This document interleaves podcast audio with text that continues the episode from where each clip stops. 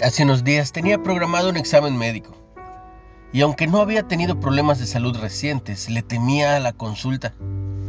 Me atormentaba el recuerdo de un diagnóstico inesperado de hace años.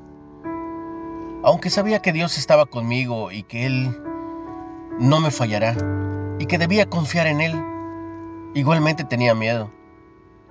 Me decepcionó definitivamente mi temor y mi falta de fe. Si Dios siempre está conmigo, ¿por qué estaba tan ansioso?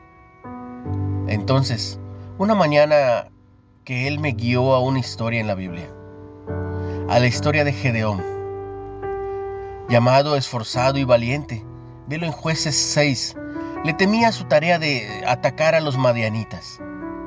Aunque Dios le había prometido estar con él y triunfar, Gedeón siguió buscando varias confirmaciones. No obstante, Dios no lo condenó por su temor, sino que lo entendió.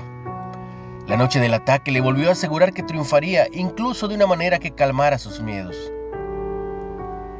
Así Dios también entendió mi temor y me dio la valentía de confiar en Él. Experimenté su paz, sabiendo que estaba conmigo sin importar el resultado. Al final, mi examen salió bien.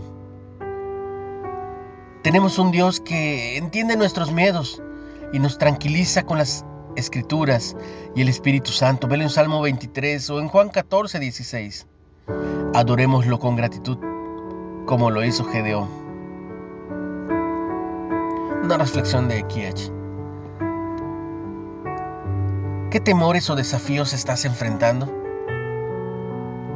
¿Cómo te ayuda a saber que Dios está contigo y quiere ayudarte? Pregúntale a Él.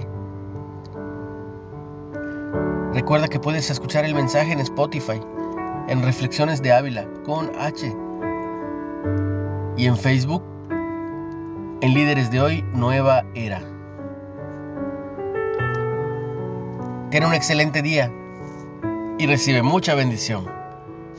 En el nombre de Jesús.